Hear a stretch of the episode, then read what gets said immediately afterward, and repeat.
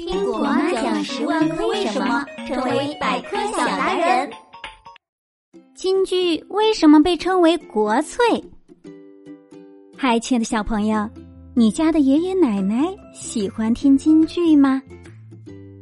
老一辈的人总说京剧是咱们中国的国粹，是中国文化的精华。那么，京剧为什么会被称为国粹呢？要知道，中国的戏曲文化可不是一天两天形成的。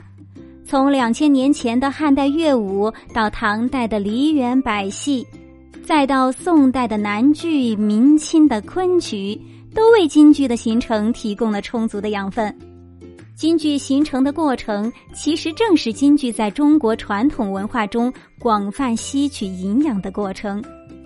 京剧不仅继承了古代戏曲的精髓。还在徽剧的基础上融合了其他古老剧种的艺术因素和特点。京剧虽然只有一百多年的历史，但它的核心却是两千年的中国文化，所以被称为国粹。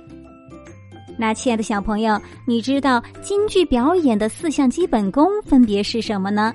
那就是唱、念、做、打。现在你知道了吗？